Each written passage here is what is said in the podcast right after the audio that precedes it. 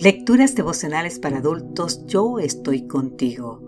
Cortesía del Departamento de Comunicaciones de la Iglesia Dentista del Séptimo Día Gascue en Santo Domingo, capital de la República Dominicana. En la voz de Sarat Arias. Hoy, 31 de julio, oirás una voz.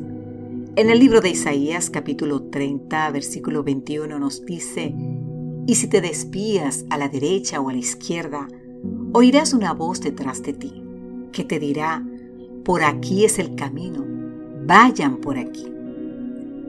La gente del siglo XXI se jacta de ser autosuficiente, de tener la capacidad de tomar sus propias decisiones sin que nadie les trace pautas, mucho menos Dios. Es curioso que el mismo grupo que, arrastrado por las corrientes de la posmodernidad, se supone independiente, toma la mayor parte de sus decisiones bajo la influencia y la dirección de un algoritmo, un amo electrónico que sutilmente ha asumido el control de lo que hacemos. De acuerdo con un artículo publicado en la revista New Essence, la mayoría de nosotros resulta imposible pausar un día de nuestra vida sin interactuar con un algoritmo. Por ejemplo, Entro en una tienda de libros en busca de algunos títulos. Luego me voy a revisar mis redes sociales y me encuentro con varias plataformas anunciándome los mismos libros que acabo de ver.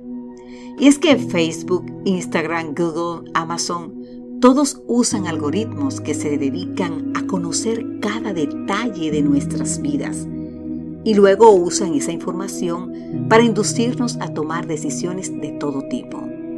La suma de la información provista por los algoritmos revela patrones de nuestra vida relacionados con los que creemos, con lo que nos gusta, con lo que es de nuestro interés.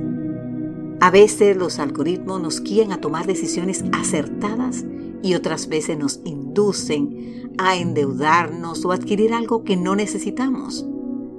Hace unos años, el algoritmo que Amazon utilizaba para calcular el precio de sus libros dedujo que el libro de, titulado The Making of the Fly, la creación de una mosca, era un poco más de 23 millones de dólares.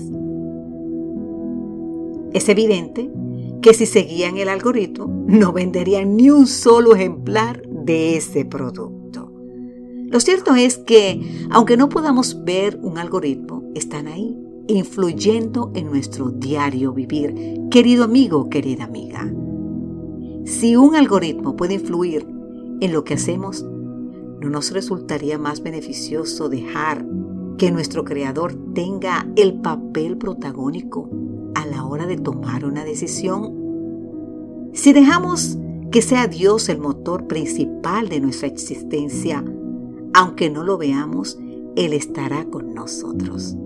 Él nos promete que en nuestras encrucijadas, cuando más lo necesitamos, oiremos su voz diciéndonos, por aquí es el camino, vayan por aquí. Ahora bien, querido amigo, querida amiga, estás tú, estoy yo, estamos oyendo esa voz. Que Dios te bendiga en gran manera.